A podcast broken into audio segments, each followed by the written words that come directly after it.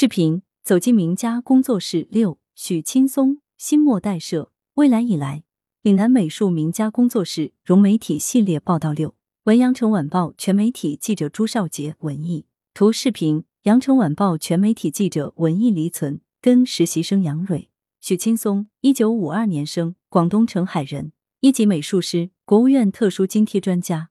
曾任中国美协副主席、广东省文联主席、广东省美协主席、广东画院院长等职，现任中国美术家协会顾问、中国艺术研究院研究员、博士生导师、故宫研究院中国画法研究所研究员等。走进工作室，生活与艺术在此零距离。自相继从广东省的美协、画院、文联卸任管理职务后，许青松回到了自己最本初的角色——画家。工作室是艺术家的舞台。在许青松看来，一个画家的大部分时间和生命，在了解生活、面对自然后，就应该耗在画室里。没有台下十年功，不可能有台上三分钟。不在画室里的画家，就像不开车的司机一样。这几年来，许青松在白云山路南湖湖畔的家里，享受睡到自然醒的待遇，同时保持每天画画约五个小时。当他有创作冲动和灵感的时候，穿过一扇门，就从起居室走到工作室。用他自己的话说，这是让生活和艺术零距离。许青松一直强调和推崇生活艺术化、艺术生活化。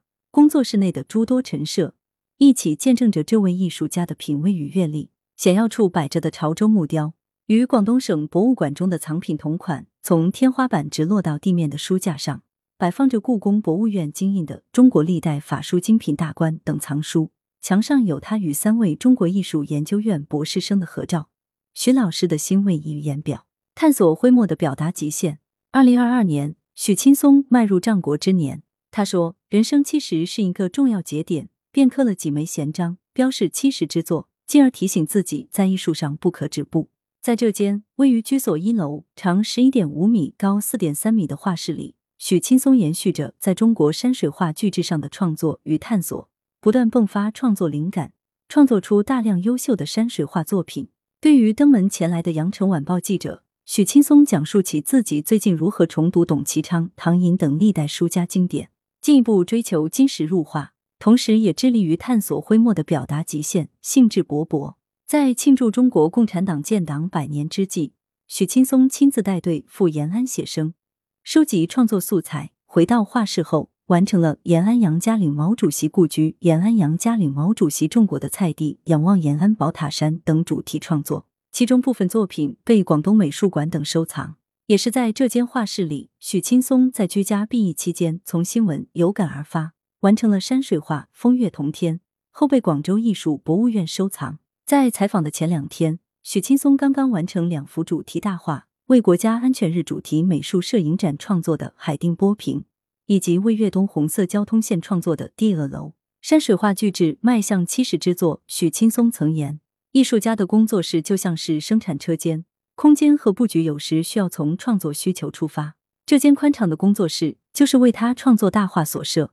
我画画，画几笔以后要退后几米看，然后再画，不断重复。”许青松说：“这个创作习惯让他有了后退的人生意识，就跟我现在的身份一样。”退后到一定的距离观看这个世界，原来是这么奇妙。大画巨制的创作极耗体力心神，与过去相比，许青松现在站着画一个小时，偶尔会有想坐一下的念头。在社会上流行躺平说法的日子里，他却有一枚闲章立身之本，一语双关道出了自己的思考。许青松觉得，有了旺盛的生命力，才会有旺盛的艺术创造力，所以他如今更注重身体健康，除了保持生活规律。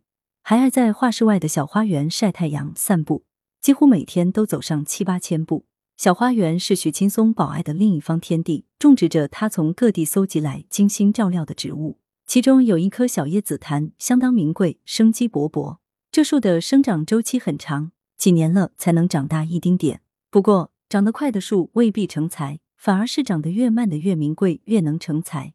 许青松由此联想到人疏居老的中国画艺术，同样。艺术家要不断积累成长，通过岁月的打造锤炼，才能期望有所成就。近年来，随着孙女孙子的相继出生，许青松感受到浓浓的天伦之乐。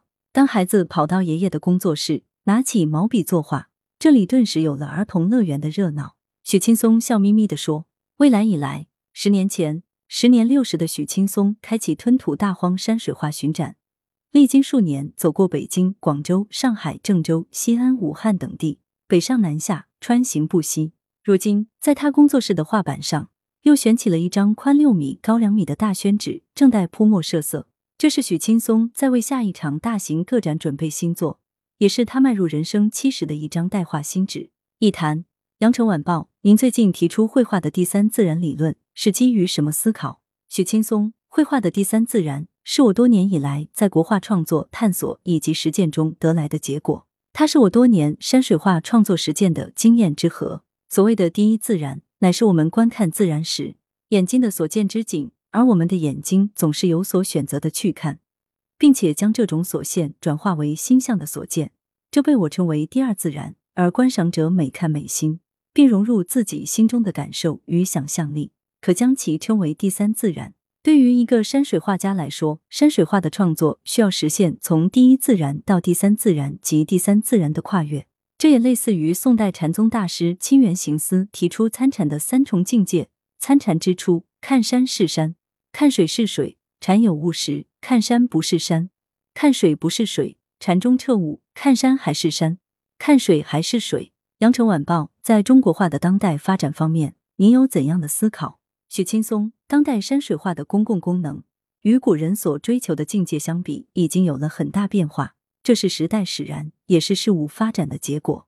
现在的山水画其实包括所有的美术作品，已经不是过去那种少数人占有的状态，更不只停留在形而上的精神世界。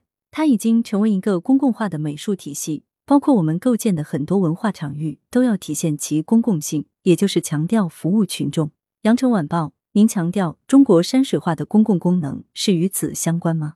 许青松，结合当下实际来看。在物质世界越来越丰富的状态下，人类的精神追求反而越来越枯竭了。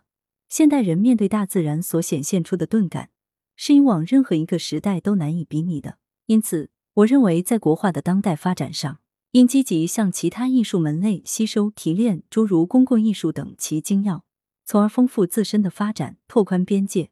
在丰富国画艺术语言的同时，让公众参与到国画艺术中。把公众参与的体验也加入到国画艺术发展中去，因此我很强调艺术创作的审美过程，不是把画画完就行。其实这只完成了审美过程的一半。在当代的文化语境下，艺术家的作品需要放在公众面前，才能进一步焕发出时代的认识和解读，从而丰富自己的作品内涵。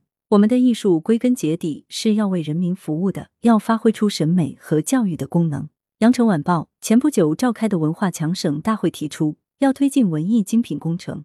您认为当前广东美术领域需要从哪些方面提升？许青松，文化繁荣关键靠人才，尤其需要不断锻造高峰，加大力度推介西剧，培养更多造诣深厚、影响广泛的文艺名家、领军人才。广东人向来低调，心态比较平和，没太看重宣传这一块。其实和北京、上海相比，广东文艺人才在水平上未必逊色，但推介上却远远不如。我曾走访广东各地，最大的感触还是各地发展的不平衡。美术事业、美术馆事业也是如此。广东的重要美术馆场馆基本集中在珠三角地区，其他地区的大型美术馆都比较缺乏，这需要在意识上加大引导的力度。广东要建设文化强省，离不开提升人们的审美习惯、文化气质，需要将艺术和生活结合起来。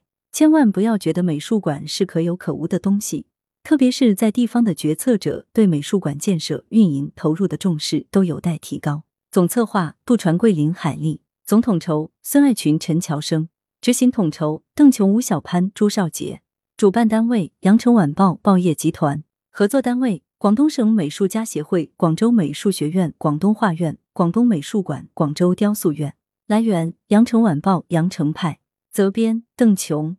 编辑文艺。